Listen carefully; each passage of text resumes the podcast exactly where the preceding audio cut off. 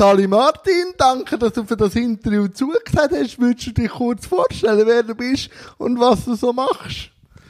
Also, ich bin äh, der Martin Haug und äh, bin in Bern geboren, wohne jetzt aber seit 30 Jahren in der Region Basel. Ich bin äh, von Beruf äh, Lehrer und Heilpädagog und arbeite jetzt fast mehr als 30 Jahre im, äh, rund um das Thema Behinderung und mit Menschen mit einer Behinderung. Ich habe äh, Familie, vier Kinder. Ich habe auch immer Beruf und Familie vereinbart, zusammen mit meiner Frau. Das ist für mich eine absolut zentrale Erfahrung gewesen. Und äh, bin jetzt nach äh, vielen Anstellungen oder einigen Anstellungen äh, bei äh, Betrieb eigentlich mehr oder weniger freiberuflich tätig. Und zufrieden mit dem Freiberuflichen? Ja, äh, ich bin in meinem Thema und das ist mein Thema, also Menschen mit einer Behinderung, Gesellschaft und Behinderung. Und wenn man freiberuflich tätig ist, dann hat man einfach auch mehr Freiheiten, man ist unabhängiger, man kann auch ein bisschen radikal sein, unbequem sein. Und das habe ich vor allem bei meiner letzten Stelle als Leiter von der Fachstelle für Gleichstellung und Inklusion von Menschen mit einer Behinderung im Kanton Basel-Stadt ja auch zu spüren bekommen, dass man angepasst muss sein, maßvoll muss sein. Und das ist jetzt alles nicht mehr so. Ja, das sehe ich auch bei meinem Kanal.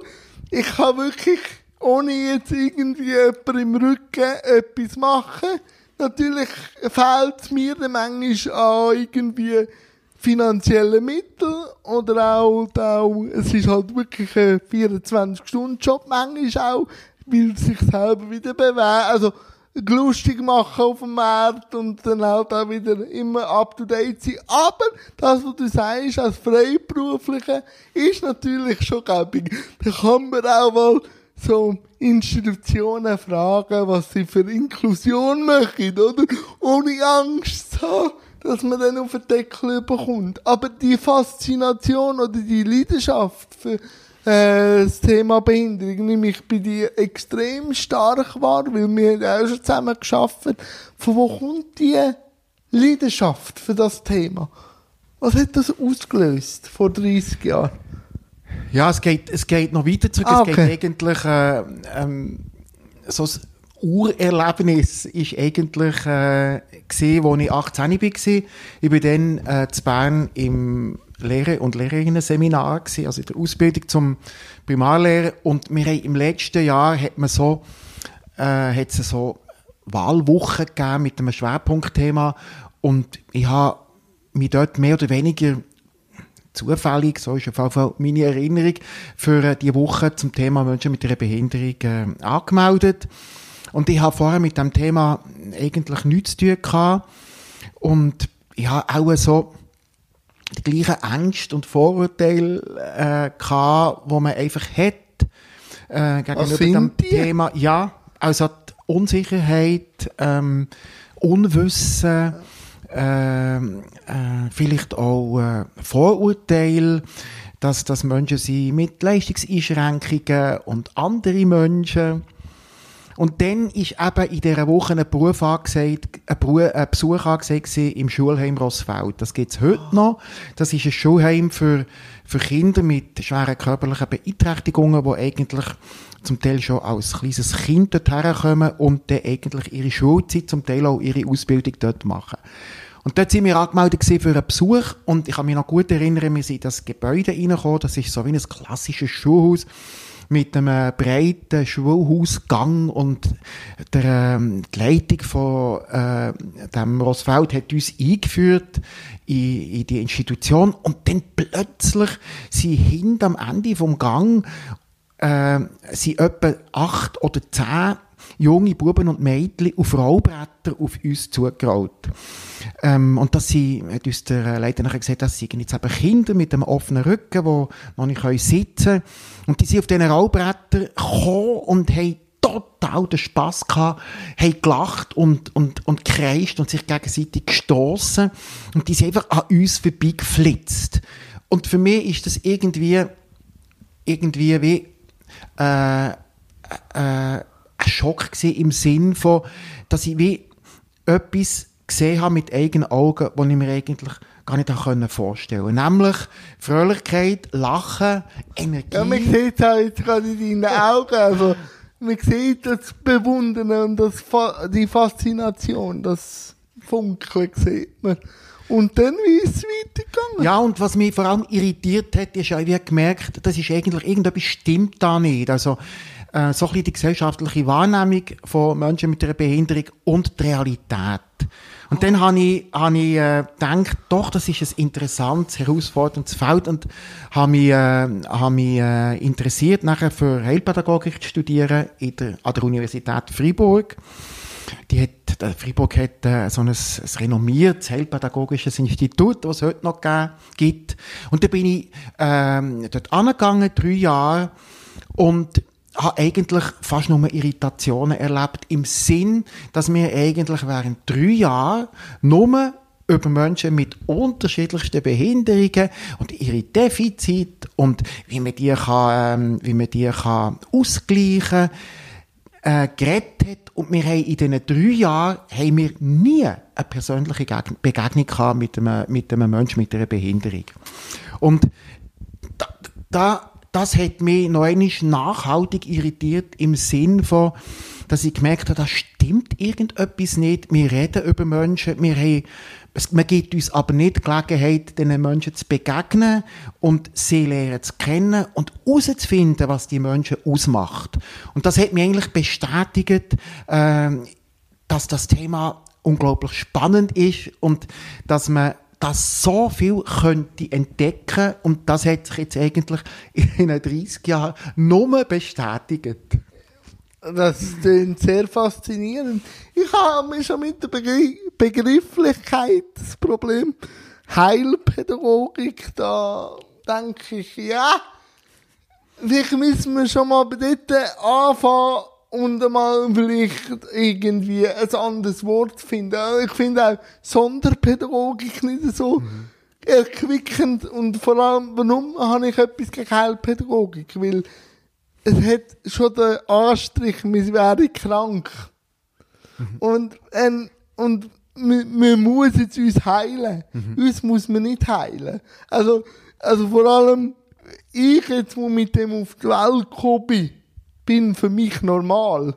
Oder? Also, die Behinderung ist ein Teil von mir. Sie macht mich sogar zu, auch zu einem grossen Teil zu dem, was jetzt da ist. Also, da muss man nicht heilen. Was ich mir manchmal würde wünschen von den Heilpädagogen an und für sich ist mehr Risikobereitschaft, mehr auch offen sein. Also, man kann ja schon, äh, wie soll ich sagen, ein Bild haben von einem Spastiker oder von einem Querschnittgelähmten oder äh, Spina bifida. Aber nur weil man den Background hat, ist nicht jeder so, sondern mehr wie die Individualität und eben kein Fallbeispiel. Und äh, mehr vielleicht auch ermutigen, auch zum Fehler machen und nicht immer nur beschützen, weil das macht die Welt ist wegen dem nicht viel besser, wenn du uns immer beschützt. Und das wünschte ich mir. Aber jetzt in diesen 30 Jahren, in dieser heilpädagogischen Geschichte, hat es da einen Wandel gegeben, aus seiner Sicht? Oder ist das ein bisschen mehr auf der Stelle geblieben? Ja, also das ist sicher eine von der, von der ganz, ganz zentralen Fragen, ob sich äh, im, im Bereich von der Heilpädagogik oder Sozialpädagogik, ob sich da wirklich grosse, entscheidende Sachen verändert hat. Und da bin ich relativ, äh, bin ich relativ ernüchtert. Also Okay. äh, ich, ich bin der Meinung, es hat sich in den, in den relevanten Themen hat sich nichts verändert. Ich kann mich erinnern, noch am Ende vom Studium ist schon das Thema Normalisierung aufgekommen, so als, ähm, als eine Art, ein neuer Zugang zum Thema Behinderung, nämlich Normalisierung von an den Lebensbedingungen im Sinn von zurückkommen ins normale Leben, äh, können teilnehmen am Leben, eine Persönlichkeit sein, eine Identität haben. Und das hat sich ja nachher noch weitergezogen.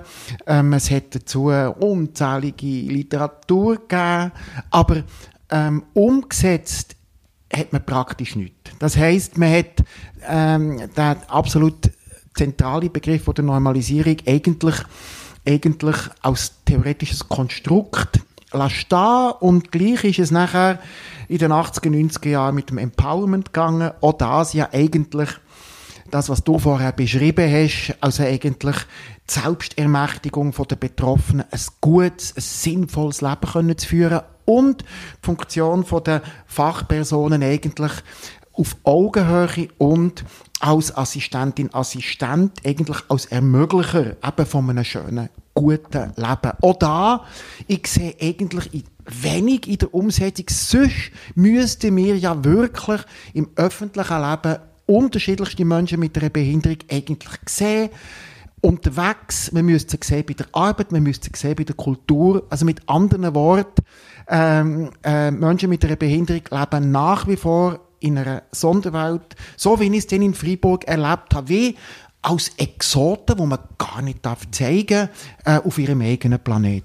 Ja, in der, in der Behindertenbewegung sehe ich so eben zwei Extreme, oder? Dann gibt es eben die Geburtsgebrechen, die halt äh, in der separativen Schule sind und dann sehe ich auch noch die, die einen Unfall hatten. Und das ist dann für mich auch manchmal ein gewisses Extrem, weil ich wollte niemandem nicht treten, aber die Unfälle hat manchmal wie so das Gefühl, wir sind eigentlich gar nicht behindert. Also, wir sind eigentlich sitzende Fußgänger, oder? Und darum, glaube ich, klafft auch der große Spagat aus, weil wir eben noch keine Normalisierung auch im Thema haben. Oder es gibt dann die, die es verstecken und die, die es halt wo Gesellschaft, ich sage Gesellschaft, da ein gewisses Bild im Kopf hat und dann darum auch die äh, äh, Werkzeuge wie Institutionen erschaffen,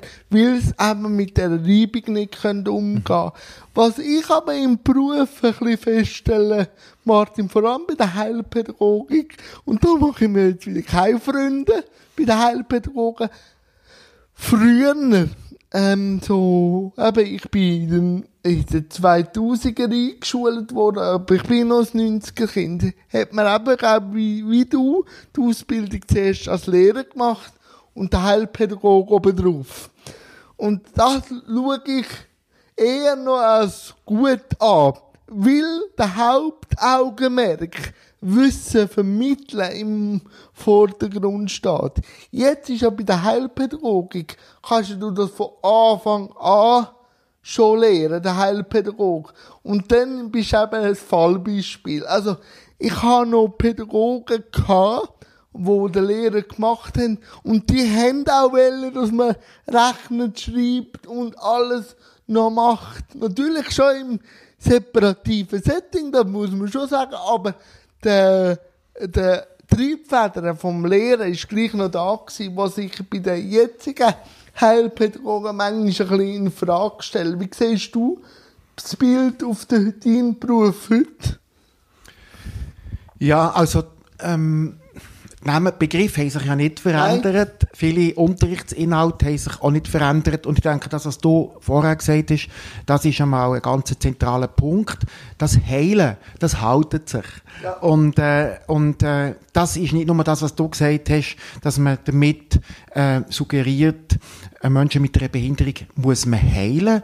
Äh, dann müsste man definieren, ja, woher, was stimmt denn nicht, dass man sie genau. muss heilen Und das Zweite ist, dass natürlich mit dem Begriff wie eine Hierarchie entsteht zwischen dem, wo heilt und dem, wo geheilt wird. Und ich glaube, das ist eines von der ganz, ganz grossen Probleme, dass man Menschen, die einen Unterstützungsbedarf haben, aufgrund von einer Behinderung, äh, nicht kann bevormunden durch die Hierarchie, sondern es geht eigentlich viel mehr darum, eben auf Augenhöhe herauszufinden, wer ist der Mensch, was hat er für Pläne in seinem Leben, wo braucht er behinderungsbedingt Unterstützung.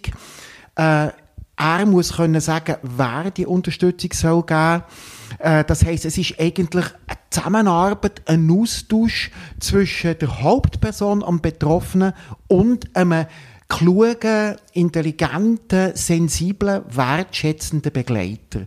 Und irgendwie hat, fühlt sich Teilpädagogik durch die Tätigkeit, die ich hochpädagogisch finde, irgendwie abgewertet und pflegt natürlich immer noch die zum Teil absurde äh, Fächer wie geistig behinderte Pädagogik, hörbehinderte Pädagogik, sehbehinderte Pädagogik, als ob nicht Pädagogik an sich schon eine Wissenschaft ist, wo das Ziel eigentlich ist, am einzelnen Menschen so zu helfen, dass er sich zu einer Persönlichkeit kann entwickeln kann. Sehr spannend. Ähm, bevor wir wieder auf Pädagogik zurückkommen, mit mich noch eine Zwischenfrage wundern. Martin, für dich, was ist eine Behinderung? Für dich persönlich?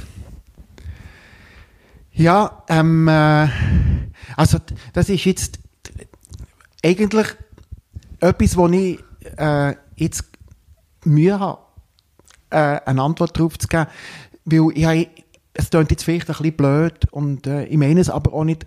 Äh, ich, eigentlich, eigentlich, eigentlich wie nichts. Also, wir kennen uns jetzt schon ein Zeitchen, du machst immer mit bei unseren Ausbildungsmodulen in Luzern an der, an der äh, Höheren Fachschule für Sozialpädagogik und, und ich, ich nehme die wahr als Jan Graf und irgendwie nicht als Spastiker ja, oder Rollstuhlfahrer. Ja. Und für mich ist das, für mich ist das eine grosse Befreiung im Sinn von, im Sinn von, ähm, wie auch eigene nachhaltige Vorurteile, wo man immer wieder hat, immer wieder können zu überwinden in dieser Arbeit und zu merken, das Relevante ist ja nicht der Rollstuhl, sondern dein Herz zum Beispiel, deine verschiedenen Kompetenzen, dein Lachen, deine Ausstrahlung. Und ich sehe eigentlich, heute habe ich wenigstens das Gefühl für mich, eigentlich das. Danke, das merkt man auch. Also, wenn man mit dir sich unterhalten, fühlt man sich auf Augenhöhe. Und was ich immer zu dem Thema sage, Behinderung, ist eigentlich eher eine Wechselwirkung. Also, erst durch die genormte Welt ist erst Behinderung sichtbar.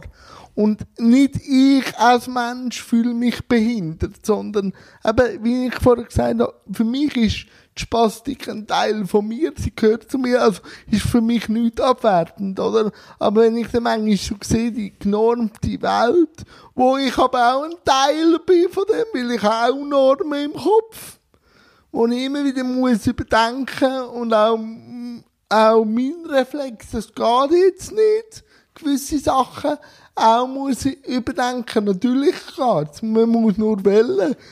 Und das sage ich auch, die Kreativität wünschte ich mir einmal von der Gesellschaft, weil das bin ja ich auch, sondern von den Fußgängern. Dass man nicht einfach sagt, das geht nicht, oder wir müssen das abklären, sondern einfach mal lösungsorientiert wird Sachen anschauen, oder? Mhm. Wie auch Barrierefreiheit. Aber da muss ich dir nicht gross erzählen. Aber jeder Politiker, der da sitzt, wird zart rosa. Mhm. Wenn ich sage, Barrierefreiheit ist ein gesellschaftliches Thema mhm. und nicht ein behindertes Thema. Mhm. Und dann schaue ich mir mit grossen Augen an. Mhm. Und sage, ja, ob jetzt ein Vater, der mit dem mit seinem Bub oder Mädchen unterwegs ist mit Kickboard, hätte ich es gern eben. Oder äh, wenn er mit dem Kinderwagen unterwegs ist. Und wenn man alt wird, sind wir irgendwann alle auf Hilfe angewiesen, wenn du so willst, überspitzt behindert im Fachjargon. Und dann müsste ich dir auch nicht die Verhältnismäßigkeit immer aufschreiben, wenn es unter dem Aspekt würde machen. Mhm. Und dann komme ich so Schnattatmung rüber, also werde ich wirklich rot. Aber ich verstehe das nicht. Wollt man denn uns einfach als Kostenpunkt anstellen? Ich, ich, ich probiere es immer wieder zu sagen, wenn jemand da ist. Und man merkt dann auch, so einen Punkt können sie sich gar nicht überlegen. Aber eigentlich ist Barrierefreiheit ein gesellschaftliches Thema. Mhm. Nicht? Also, du hast absolut recht. Und das ist, ich finde, eine, eine von der ganz große Irritationen auch in diesem Thema, weil es gibt wie ein paar ganz einfache wie Erkenntnisse. Also, ähm, der Mythos, es ist eine Minderheit, das stimmt ja schon lange nicht mehr. Ähm, äh, wir haben Zahlen, wir wissen, dass äh, 20% von der Bevölkerung äh, eine dauerhafte Funktionseinschränkung haben. Wir wissen, dass fast eine Million den Menschen über 80 ist. Wir wissen, dass alle schweren körperlichen Erkrankungen wie Herz-Kreislauf-Erkrankungen oder Krebserkrankungen zu dauerhaften psychischen Erschütterungen führen. Also vielleicht 40 oder bis 50 Prozent der Menschen führen eigentlich ein verletzliches Leben. Und Gleichzeitig ähm, ist es den Menschen nicht möglich, sich jetzt zum Beispiel in deine Situation hineinzuversetzen. Und das finde ich, das braucht eigentlich nicht ein Studium, dass du ein Mensch mit viel Potenzial willst am gesellschaftlichen Leben teilnehmen, du aber mit deinem Rollstuhl einfach eine Treppe oder eine Stufe nicht kannst überwinden. Also muss man das Hindernis beseitigen. Und, äh, und das finde ich fast kann ich mir fast nicht vorstellen, warum dass man sich das eigentlich nicht vorstellen kann. Und ich glaube aber, dahinter steckt einfach vielleicht eine ganz, ganz grosse Angst vom Mensch, sich der Möglichkeit, auch in dieser Situation zu sein oder sich der verletzlichen Leben zuzuwenden, riesig ist. Und statt eben sich selber zu entlasten und den Kontakt mit diesen Menschen zu suchen und ihren Wert zu sehen, tut man eigentlich auf das Gegenteil setzen und das ist Ausgrenzung und Entsorgung. Ja, was ich halt immer wieder cool, äh, interessant finde beim Mensch, jeder will individuell sein. Aber wenn man dann wirklich eine individuelle Gesellschaft will, grenzt es mir gleich aus. Also das ist ja irgendwie auch wieder ein, ein, ein irgendwie eine Sache, die sich blockiert. Jeder pocht auf seine mhm. Individualität, mhm. aber Norm in der Gesellschaft ist einfach gleich eben Minderheit. Aber das ist nur im Kopf. Weil eben, es ist 1,8 Millionen, sagt, glaube das Bundesamt für Statistik, mhm. haben eine Behinderung in welcher Form auch immer, oder? Aber wenn man dann eben mit Begrifflichkeiten wie vorher kommt, hat das natürlich schon den Anstrich, als wäre das etwas nicht Gutes. Mhm. Oder, aber ich glaube, manchmal ist Behinderung auch Ausdruck von der Vielseitigkeit, wenn man es jetzt philosophisch anschaut, vom Leben. Das Genormte ist eigentlich abnormal, dass jeder genau. gleich sein oder? Mhm. Mhm. Aber warum hat der Mensch den Reflex von dem Genormten? Ist dir da auch schon Gedanken gemacht? Weil ich muss selber sagen, ich bin manchmal auch in dieser genormten Welt daheim. Und muss mich manchmal selber korrigieren. Auch ich als Behinderter. Ja, ich könnte mir vorstellen, dass es gibt dem ja gewisse Sicherheit. Genau. Also wenn man definiert, zum Beispiel, äh, was normal ist und was nicht normal ist, dann, dann äh, äh, hat man wie eine, eine Grundlage und, und dann kann man sich ein bisschen an dem ausrichten.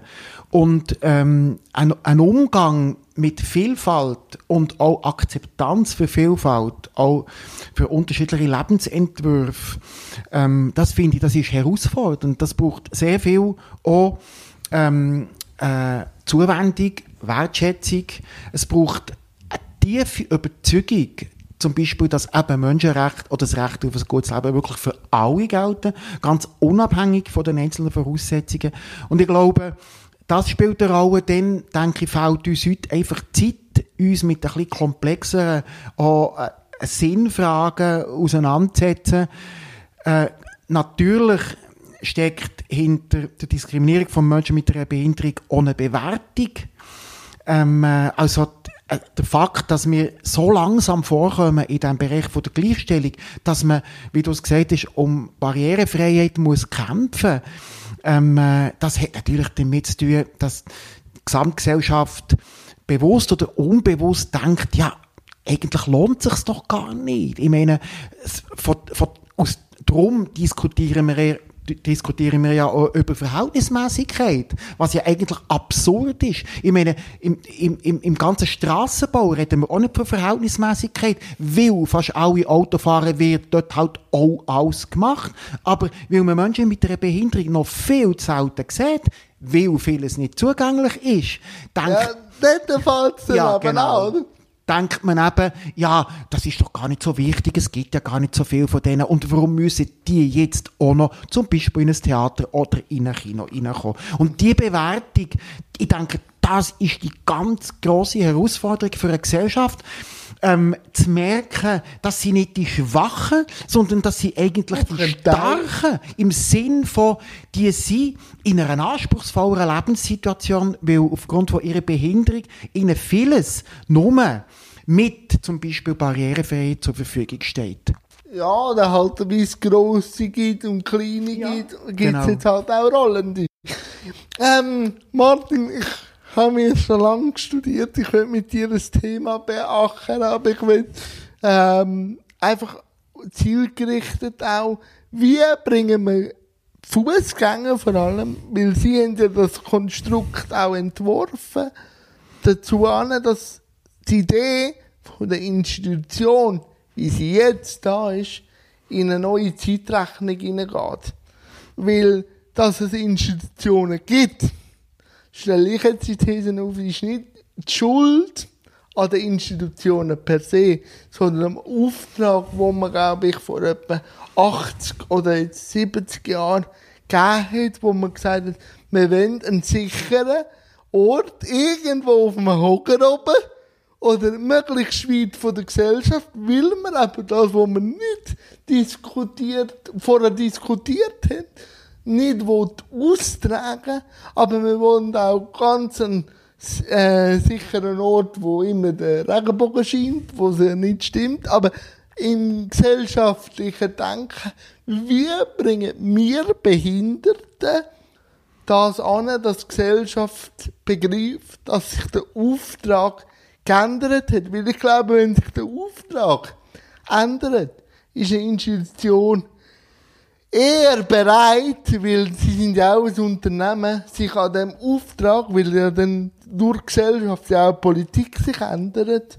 ähm, dann ist die Institution eigentlich nur das Ende von der Nahrungskette, wo dann einfach den Auftrag entgegennimmt. Wie bringen wir den Auftrag ins 21. Jahrhundert?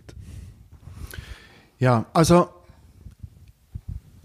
ich denke, ich denke ähm, die Gründung von der Invalidenversicherung hat äh, eigentlich mit guten Absichten, ja. nämlich eigentlich äh, der Förderung und der Begleitung von Menschen mit Unterstützungsbedarf dazu geführt, dass einfach äh, ganz viele Sondereinrichtungen entstanden sind im Bereich von der Schule, im Bereich von der Ausbildung, im Bereich von der Arbeit und im Bereich vom Wohnen.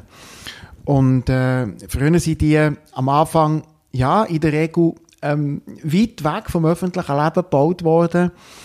Äh, ich denke, da spielen jetzt eben so Sachen eine Rolle, wie wir vorher diskutiert haben. Mit der Zeit ist man ein bisschen mehr ähm, äh, zum öffentlichen Leben und auch in den Sozialraum gekommen. Aber an der Grundphilosophie, dass äh, Menschen mit einer Behinderung in einer Institution am besten begleitet und gefördert werden, hat sich nicht viel verändert. Was sich aber radikal verändert hat, das sind natürlich die Rechtsgrundlagen.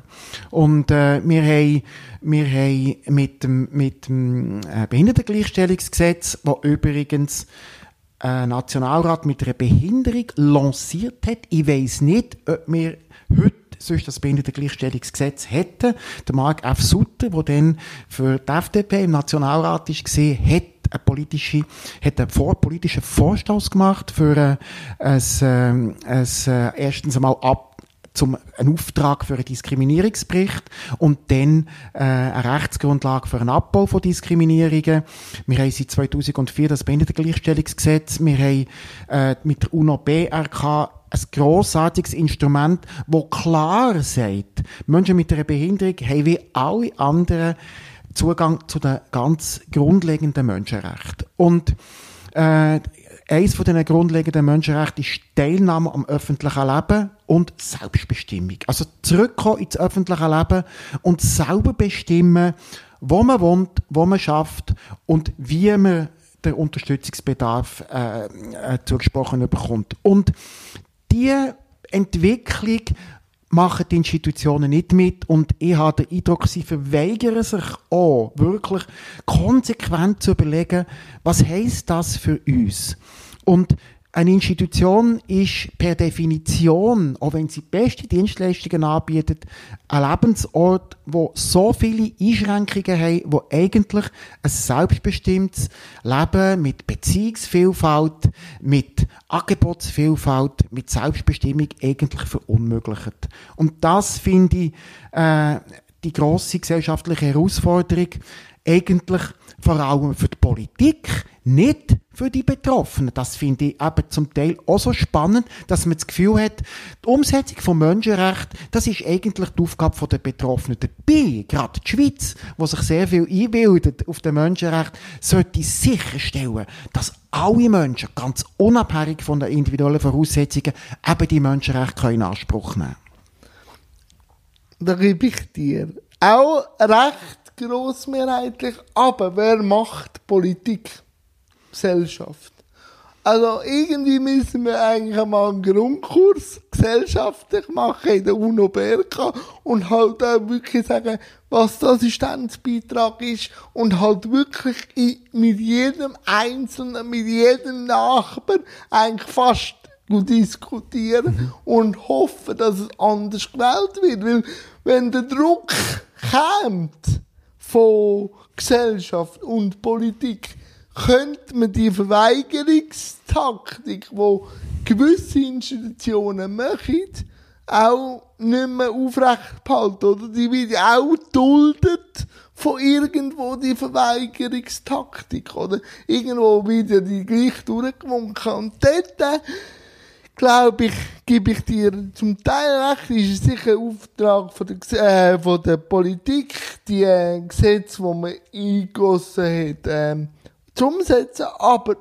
Sichtbarkeit, und da sind wir wieder fast bei der, bei der Barrierefreiheit, ist schon von jedem Einzelnen. Er muss nicht jeden Auftrag so annehmen wie jetzt der Islam oder ich so gegen raus. Aber wenn ihn etwas stört, soll er rausgehen und soll das kundtun und soll halt mit seinen Nachbarn darüber reden.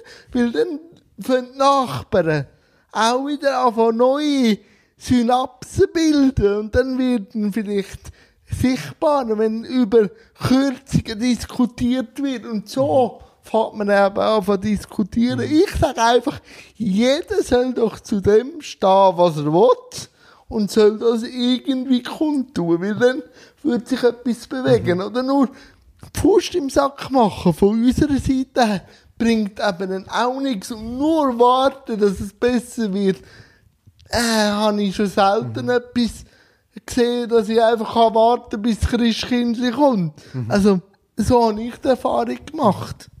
Also, ja, ähm, es ist sehr komplex und, und ähm, äh, nicht, es ist ganz schwierig, ein etabliertes System durchaus von der Ausgrenzung äh, äh zu ändern. Weil äh, die, die Öffentlichkeit ja gewisse Voraussetzungen braucht, zu verstehen, aha, was heisst Barrierefreiheit, ähm, was heisst Zugang zur Kultur, was heisst inklusive Schule, was heisst inklusive Berufsbildung. Für das muss sie ja mit Betroffenen in Kontakt stehen, sie erleben als vollwertige Persönlichkeiten. Solange viele Menschen mit einer Behinderung außerhalb der Gesellschaft leben, finden die Begegnungen nicht statt. Das ist mal ein Grund. Äh, das Zweite, das Zweite ist, dass ähm, natürlich die Finanzierung vom jetzigen System eigentlich auf Ausschluss aufbaut. Also finanziert wird letztendlich Dienstleistungen Institutionen und das wissen wir ja. Wir haben ein krasses Missverhältnis zwischen stationärer Hilfe und ambulanter Hilfe. Auch weil die ambulante Unterstützung im, im Sozialraum zum Beispiel oder eben auch der Assistenzbeitrag nicht richtig finanziert sind und nicht richtig funktionieren. Und so äh, durch das wird wie unser Ziel, nämlich eine Selbstverständlichkeit von der Gewährung von Grundrechten permanent erschwert. Ich muss aber auch noch etwas sagen zum Thema Politik. Ähm, äh, ich finde es erstaunlich, und zwar, dass sämtliche Parteien, und das, das sage ich jetzt wirklich, ja. von rechts bis links, eigentlich nichts machen für die politische Partizipation von Menschen mit einer Behinderung zu fördern und Betroffene in Parteien reinzunehmen, äh, äh, in der Partei äh, zentral und wertschätzend zu positionieren, bei Wahlen auf gute Listenplätze zu bringen, weil wenn wir in allen kommunalen, kantonalen und nationalen politischen Gremien äh, gute Betroffene, es wird sich sofort, vieles wird sich verändern. Das ist so. Aber ich glaube, und du bist ja eben 30 Jahre oder sogar länger schon in dieser Thematik. Wie nimmst du die Selbstvertretung wahr? Ja, das ist schon ein, das ist schon ein grosses Problem. Also auf der, auf der einen Seite finde ich, das kannst du vielleicht noch selber sagen, du bist natürlich jetzt ein, ein Beispiel von auch Energie und Vitalität. Ich weiß ja nicht genau, wie viel Energie und Kraft dir das Engagement, ähm, äh, Behinderung zum öffentlichen Thema machen, auch, auch kostet. Ich weiß aber äh, von vielen Betroffenen, ein Grund, dass sie sich nicht stärker engagieren, ist auch, dass sie schlicht Kräfte nicht haben. Dass sie einfach ein anspruchsvolles Leben führen, wo ein bisschen äh, instabil ist, wo ein bisschen fragil ist und nicht die, die Öffentlichkeitsarbeit oder politische Arbeit, das kostet heute unglaublich viel Ja, Energie so. und Einsatz. Das finde ich. Und das Zweite, das Zweite, die Frage von der Selbstvertretung ist natürlich auch ein deprimierendes Thema. Wohl, ich gebe dir da auch recht. Wohl, ich merke langsam, kommt so ein Schimmer weit, weit vom Horizont, aber es kommt, es kommt eine Welle, wenn man jetzt eben schaut, was ich mache, oder ein Islam, der immer probiert, oder wir haben eine Kantonsrätin, die im Rollstuhl ist, wir haben jetzt auch zwei Nationalratskandidaten gehabt, äh, Zürich eben mit dem Islam, der ist natürlich auch immer dran. Aber es kommt, und was ich eben auch sehe, ist, durch den integrativen Schulansatz haben wir natürlich auch eine andere, also viele verteufeln die auch. Und man muss sicher Anpassungen machen. Aber das Bild von Behinderten zu sich selber ist natürlich anders, wieder wenn man sie bös gesagt versorgt. Also man merkt jetzt schon langsam, jetzt kommen die ersten raus, die integrativ geschult bekommen haben, die ganz sagen, wir sind jetzt da, wir haben jetzt einen Sek-Abschluss. Wir wollen jetzt auch etwas für den Sek-Abschluss auch sehen. Also da merke ich schon, kommt eine junge Generation, die ein bisschen sich schüttelt. Und, aber was ich dann wieder nicht kann ist, ähm, da bin ich auch, vielleicht auch ein bisschen radikal. Ich habe manchmal ein bisschen Mühe mit diesen vielen Schattenberichten und mit diesen Berichten. Ja, wenn ich jetzt einen Bericht lese von letztes Jahr, ist der Deckung gleich wie vor fünf Jahren.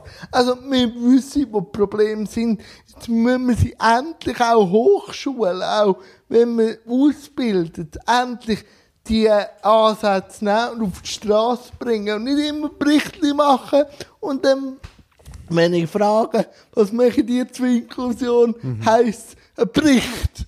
Weil Papier nimmt alles an. Und das verstaubt auch ziemlich schnell und vergilbt.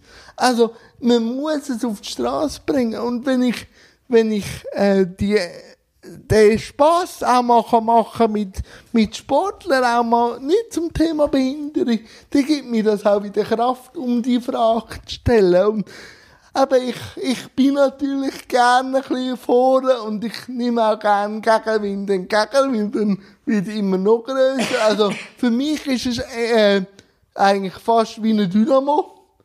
Desto mehr, dass ich mache, desto mehr Energie habe ich. Aber ich sage, durch Digitalisierung ist es, ist es natürlich wieder ein Zweig, wo Menschen mit einer Behinderung helfen kann, oder?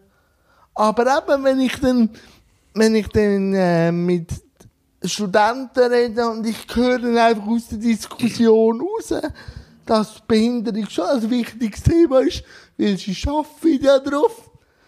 Aber wenn ich dann höre, ab, ab dem 5 Uhr habe ich Freizeit, dann weiss ich dann schon auch, was wir sind. Arbeit. Und dann ist dann der Reflex, wo ich dann auch oft frage, ja, wie viel ihr denn in der Sportverein? Oder jetzt, wenn ihr ja so viel über Inklusion lehrt, warum setzt ihr das nicht gerade in eurem Sportverein um? Warum macht ihr nicht eine Yoga-Gruppe? Oder äh, wenn ihr einen, äh, einen Abend macht, einen Musikabend, warum schreibt ihr nicht an oder schaut, dass es barrierefrei ist und schreibt es dann an, oder? Jetzt in der letzten äh, Veranstaltung, wo ich war, habe ich das erste Mal bei einem Lehrgang gehört, dass jemand die Idee in ihren Sportverein bringt. Und dort fängt es eben an. Oder auch im Segment, wo wir mit uns arbeiten, wenn wir uns nur als Arbeit sehen, wo bis am, vom 9 bis am 5 Uhr geht, ist Inklusion auch aus dem Ecke sehr schwierig zu machen und sonst nur projektbezogen, oder? Ja. Also du hast jetzt ganz, ganz viele wichtige, wichtige Punkte angesprochen. Vielleicht ähm, äh, am Anfang hast du ja die Frage von der Selbstvertretung noch, noch thematisiert und ähm, äh, ja, das ist in der Schweiz ein riesen Problem. Wir haben im Unterschied zu anderen Ländern, wo ja zum Teil auch, weil sie kriegsbetroffen waren, wie Amerika anderen Druck hatten, ähm, ähm, äh, behinderte Menschen zu integrieren und ernst zu nehmen, haben wir eine schwach ausgebildete Selbsthilfe. Wir haben irgendwie das Gefühl gehabt, mit der Gründung von der Invalidenversicherung und deren Invalidenrente haben wir ja die Betroffenen zufriedengestellt.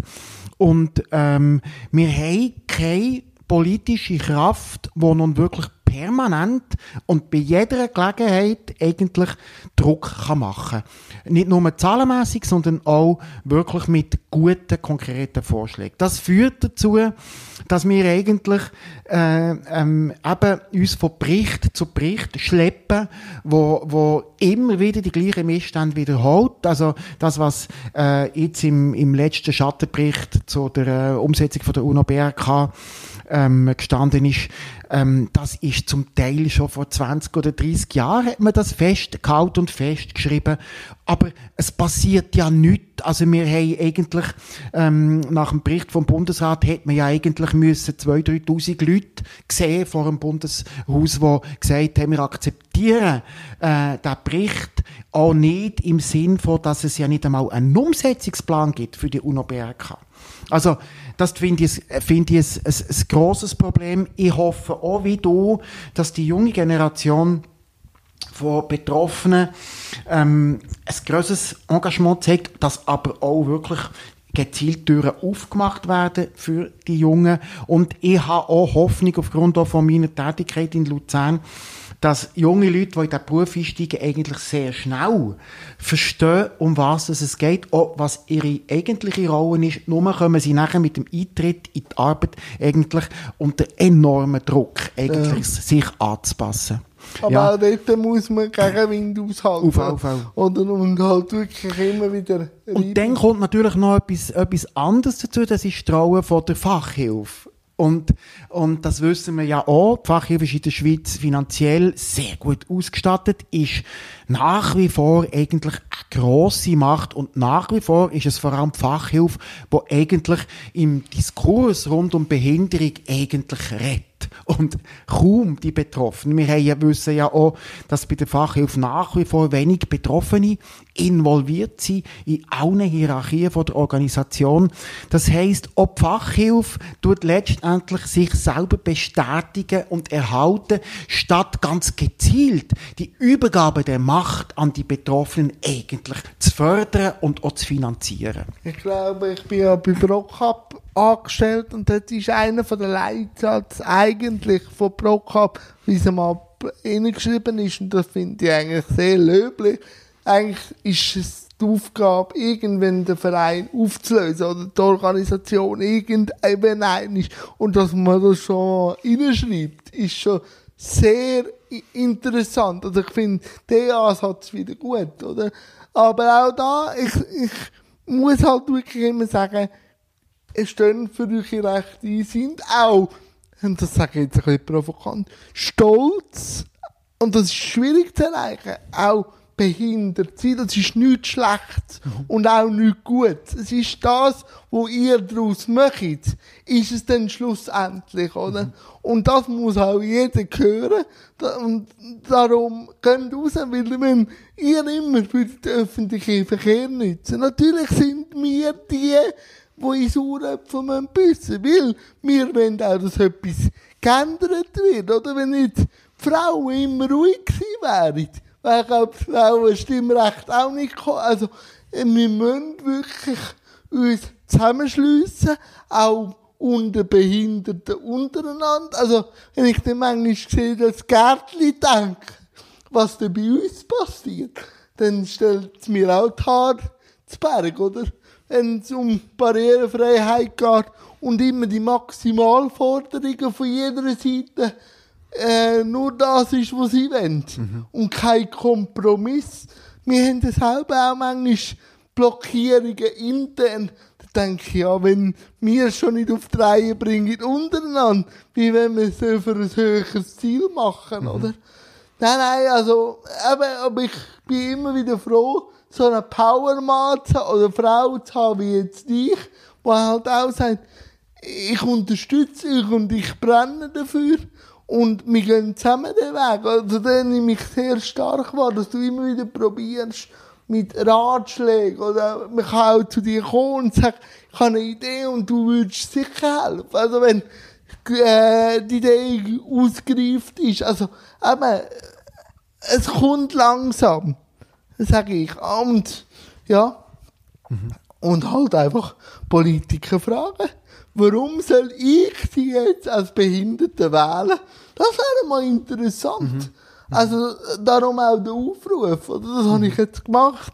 Ich habe die zwei Be äh, Menschen mit Behinderung gewählt und ich habe als dritte Nationalrätin jemanden gewählt, der sich auch zu dem engagiert. Aber man kann auch die Politiker anschreiben. Also, es gibt E-Mails und gewisse schreibe ich zurück. Also auch da Digitalisierung ist, glaube ich, schon ein Werkzeug, das hilft. Mhm. Wie siehst du das? Mhm.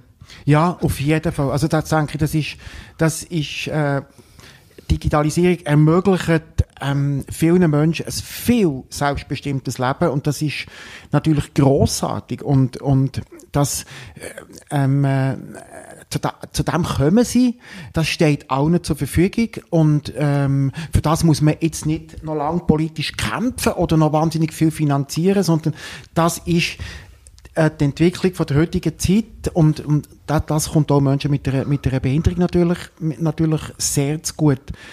Was mir, was mir noch wichtig dünkt, ist, ist ähm, was es ja auch so anspruchsvoll macht, wenn wir jetzt von Inklusion reden. Ähm, wenn man, wenn man ganz einfach definiert, könnte man sagen, Inklusion meint ja, dass Menschen mit einer Behinderung ab Anfang von ihrem Leben bis Ende von ihrem Leben eigentlich dort äh, leben, wohnen, arbeiten und sie, wo Menschen mit einer ohne Behinderung auch leben, also in einem Quartier. Äh, ja, ein gesellschaftliches genau, Thema. Genau. Und, äh, und dass eigentlich äh, die ganze Infrastruktur, die der nicht behinderten Bevölkerung zur Verfügung steht, eigentlich zugänglich gemacht wird. Und das würde ja eigentlich äh, Institutionen in dem Sinn überflüssig machen, als eigentlich jeder Betroffene dort, wo er lebt, kann die Unterstützung abholen, wo, wo, äh, wo nötig ist. Aber jetzt kann man zwei, drei Beispiele geben. Zum Beispiel, wo gehst du zum Zahnarzt? Hast du einen Zahnarzt in der Nähe, wo, ähm, ähm, äh, Habe ich, ja. Das ist ein Wunder. Aber ich habe ein paar ausprobiert. Also, ja.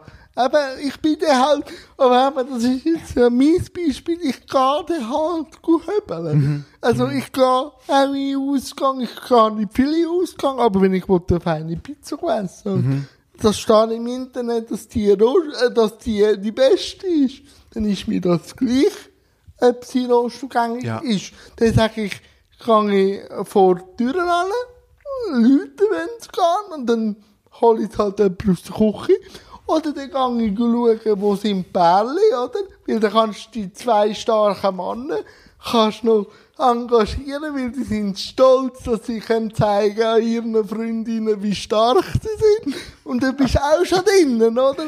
Und wenn es kein Rohstoff sind, ich habe eine Urinflasche.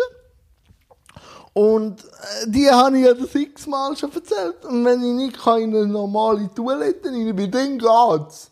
Dann sage ich, ihr einen Raum? Mhm. Und wenn sie sagen, nein, sage ich, Ja, aber äh, einfach einen Raum, wo ich rein kann. Sag ich, okay, da hast du einen Raum und dann uriniere ich halt in die Flasche und stelle sie den Tresen an und sage, bitte leeren. Weil dann merke ich eigentlich, dass es ein Viertel oder ein Achtel von der Gesellschaft die ausgesperrt wäre, die ja auch würde Geld bringen. Das habe ich auch schon viel diskutiert, oder? Und dann sagen ja viele, ja, es kommt ja niemand. Sag ich, ja, mit, mit einer Stege kommt, nicht jeder so wie ich. Also ich bin natürlich dann schon der, der halt den Gang ausprobiert oder?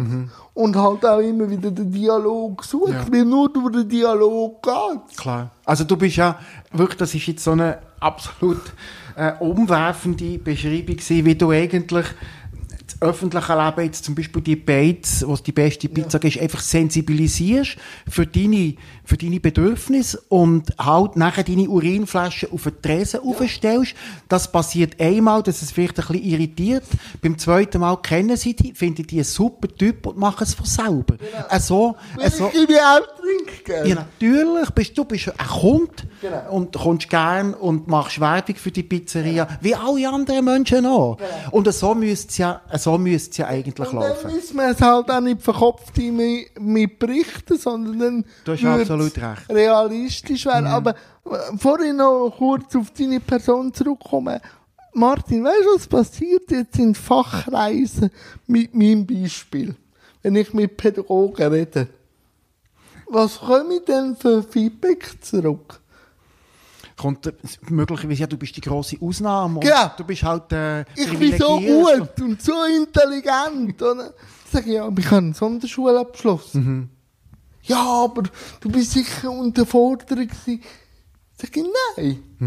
Ihr müsst doch jetzt einfach, wenn ihr euren Job wollt, richtig machen müsst ihr dann fragen, Jan, was hast du gemacht, dass du jetzt dort bist? Aber sie stellen mich natürlich jetzt auf ein Podest, auch wieder sagt, die einzelne Ausnahme und nicht fragen, wie bist du dazu gekommen? Dann würde ich sagen, mit Fehlen machen und Reflexion. Und halt jemand, der mich immer wieder gespiegelt hat.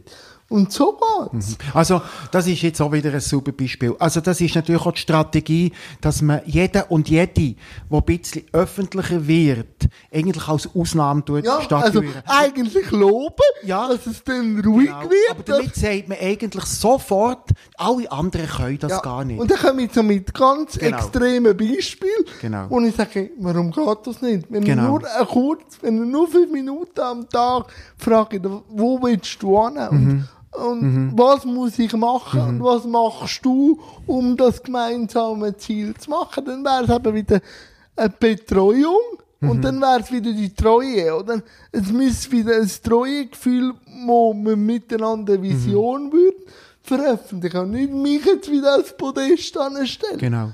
Weil in der Sonderschule bin ich sehr ein schlechter Schüler gewesen. Also, wenn ich heute meine Lehrer würde fragen, würde die sagen, ja, wir haben das nie gedacht. Aber ich habe wollen und habe die richtigen Leute gehabt, die mich unterstützt haben. Und so ist es gegangen. Und jetzt Ja. bin ich dann überbehindert. Das Genau. finde ich auch immer schön. Aber das ist schon, das ist seit 30 Jahren so. Es gibt immer so Einzelne, wo man rauspflückt und dann sagt, das ist halt die grosse Ausnahme. Ich hatte kürzlich eine Diskussion gehabt, wo es um, um berufliche Integration gegangen ist und dann, ähm, ist viel Widerstand gewesen und das geht ja eh nicht und, ähm, nicht, nicht zugänglich und so. Und dann habe ich gesagt, ja, aber es gibt doch gute Beispiele und hat der, hat der, ähm, der, der Wolfgang Schäuble erwähnt, ähm, äh, wo jetzt Vorsitzender ist vom, vom Bundestag, wo ja Minister ist in Deutschland, wo ja im Rollstuhl ist, habe ich das dann hat die Person gesagt, aber obwohl wir ein Bild angeschaut haben mit dem Wolfgang Schäuble im Rollstuhl, hat sie gesagt, aber der ist ja nicht behindert.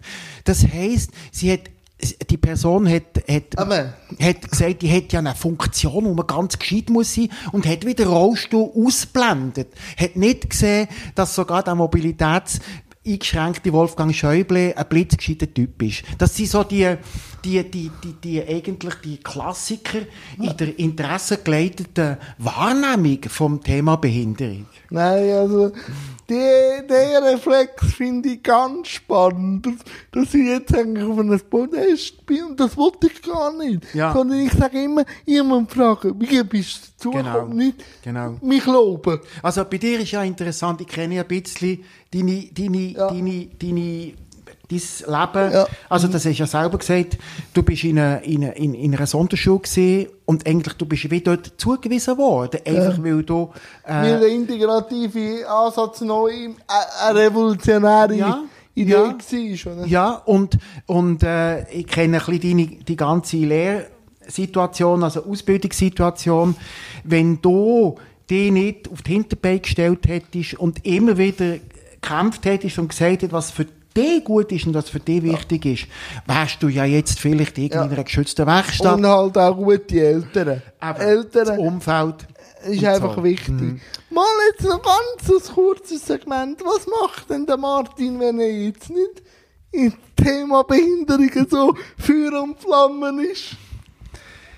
Ja, ich muss vielleicht zu dem noch etwas sagen. Also, Ja. ich bin ja, das Thema, wenn man sagt, das Thema Behinderung, ähm, ähm, ähm, das ist ja vor allem ein Menschenthema. Genau. Also, ähm, wenn man mit, wenn man mit diesem Thema schafft, dann lernt man einfach unterschiedlichste, grossartige Menschen kennen, die Betroffenen, aber auch gute Leute, die, die wirklich ähm, äh, alles daran machen, um äh, partnerschaftlich und auf Augenhöhe gemeinsam etwas zu entwickeln. Und von dem her gesehen ist es ein, ein Thema, wo man tolle Menschen antrifft und halt einfach permanent mit Wunder konfrontiert ist, im Aber- Sinne von, dass, dass man merkt, eigentlich, eigentlich äh, sehr viele äh, Lebensläufe von Betroffenen sind wie bei dir auch eigentlich so farbig, so reich und so unglaublich, weil die Menschen mit einer unglaublichen Hartnäckigkeit und Konsequenz einfach auch dafür gekämpft haben. Und dann das gibt's macht so- natürlich schön und strahlend. Und dann gibt es natürlich auch ein Wildwuchsfestival daraus, oder? Ja, genau. oder? Und Genau. künstlerisch Genau. betätigt. Auch- Das ist ein Thema. Wildwuchs ist es, kann, ich- kann ich beim, beim Wort bleiben. Ich finde halt, ich finde halt, äh, äh, wenn man sich engagiert in einer, in einer, in, in, also in einem Thema, wo wild ist, wo farbig ist, wo nicht alles gleich ist, finde ich viel spannender, als wenn man irgendwie in einem geregelten, normierten Bereich tätig ist. Aber, also, das ist eigentlich, ich, ich, ich bin in einem bewegenden, berührenden, mehr, mehr äh, auch weiterentwickelnden Thema tätig. Aber das- sonst mache ich natürlich, mache ich natürlich, ja, viel. Ich, ich, ich, äh, ich habe, äh, ich habe eine grosse Familie, vier Kinder. Äh, ich bin ein totaler Fan von meinen Kindern. Also im Sinn von, im Sinn von, dass ich unglaublich viel von ihnen lehre. Ähm, äh, dass ich, dass ich, dass in der, in der, in der Begegnung, ähm, äh, äh, immer wieder muss staunen. Äh, ich komme ganz viel Anstöße über, ich verfolge ja, ihren Weg sehr intensiv.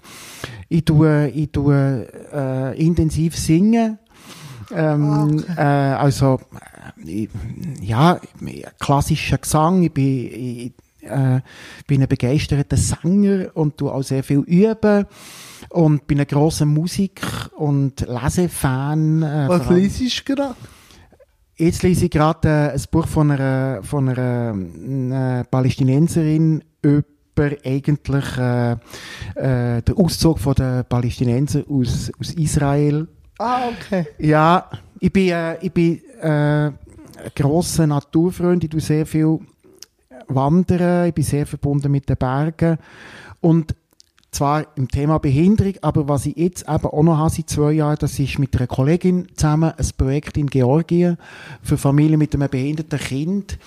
Und das ist äh, für mich sehr herausfordernd, aufwühlend, aber natürlich auch menschlich unglaublich bereichernd, ähm, mit, mit, Menschen, mit Menschen in Kontakt zu sein, die in einer Gesellschaft leben, wo Behinderung noch viel, viel stärker stigmatisiert wird als bei uns.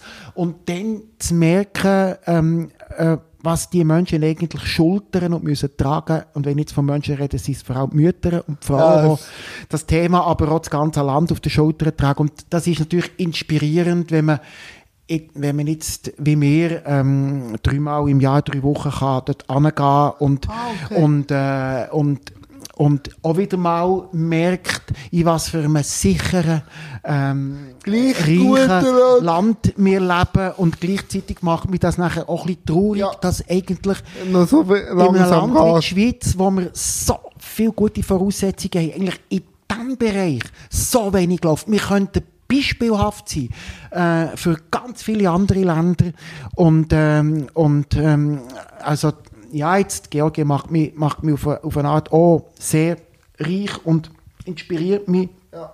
Und, und äh, gibt mir auch äh, einen guten Energiepush, um hier eigentlich noch mehr zu Das sieht man, kämpfen. das sieht man. Ja. Das gibt von, der, äh, von dem Projekt auch eine Homepage, dann würde ich das dann auch verlinken. Ja. Würdest du mir das schicken? ich kann das schicken. Gut, super, Mhm. super. Nein, ja, und ich, das erzähle ich noch ganz kurz, bin jetzt gerade am Hörbuch dran vom Filmklassiker, aber auf dem Buch «Einer flog übers Kuckucksnest». Und das sage ich immer, ist so autobiografisch im Separativen für mich gewesen, oder? Nicht, dass sie mir Elektroschocks gegeben oder Drogen, aber einfach wie geredet wird, wie das Wording war, oder? Jan, wir wissen schon, was für dich gut ist. Und ich immer, nein. So. Und dann einfach auch wieder gemerkt, wenn du Komfortzone von der, vom sogenannten Fachperson, nicht jeder, das ist mir auch klar, aber ein bisschen tangierst, dass dann halt auch emotional manchmal geschnitten wirst. Also, dass du wie auch im Isolierten noch einiges isoliert wird, spielt aber auf die Hinterbein rollst oder so. Also, es ist dann manchmal so zwischenmenschlich, aber das fasziniert mich dann auch. Also eben, äh, eine andere Person, ich habe schon Institutionen da gehabt, das, das fördert meinen Horizont wieder, wo ich dann denke, ja, ich sehe den Punkt, wo ich betrifft, jetzt tue ich meinen Punkt an eurem Punkt und euch an meinen Punkt annähern und dann finden wir eine gemeinsame Lösung, oder? Mal, Martin, wir wären fast am Schluss. Und am Schluss gibt es immer noch zwei Fragen. Warum hat der Martin Haug für das Interview zugesagt? Ja, weil ich den mag und kenne und denkt, ah, wir können sicher ein gutes Gespräch führen. Super, super. Und wie hast du es jetzt gefunden? Sehr gut. Also, ja, also, ähm, du bringst natürlich auch unglaublich viel rein, weißt also an, an, an Energie, auch an Zuversicht, an Glaubwürdigkeit und, und ähm, du kannst natürlich, du kannst natürlich, ähm, ja, die, eure Geschichten, die ja nur dir kennen, wo wir ja keine Ahnung haben davon, kannst du einfach unglaublich anschaulich beschreiben und sie verbinden sich mit dir als Mensch. Danke, danke. Mal, Martin, wie jetzt jeder Gast, hast auch du noch ein Schlusssegment, wo du irgendetwas kannst auf den Weg geben weil ich klinke mich da aus und möchte mich ganz herzlich bei dir bedanken. Es war sehr ein powervolles Interview. Gewesen. Es ist richtig etwas gegangen. Danke vielmals. Ja, also wenn ich noch, wenn ich noch einen Wunsch habe, dann eigentlich äh, äh, die Aufforderung, dass man äh, doch den Kontakt mit Menschen mit unterschiedlichen Behinderungen sucht und dass man diesen Menschen zulässt. Ähm, ich denke, das ist etwas vom Wichtigsten, äh, was sie erleben, von dem wissen wir nichts, weil wir nicht betroffen sind, dass wir nicht zulassen und dass wir versuchen, zu verstehen, zu verstehen, was sie sagen und dass wir auch merken, dass, denke ich, ihre, ihre Anliegen, ihre Wünsche, ihre Visionen, ihre Träume auch Träume, Visionen und Anliegen von uns sind, dass es da keine Unterschiede gibt und dass wir dann handeln und irgendwo einen kleinen Beitrag leisten, dass die Teilnahme von Menschen mit einer Behinderung am öffentlichen Leben eine Selbstverständlichkeit wird.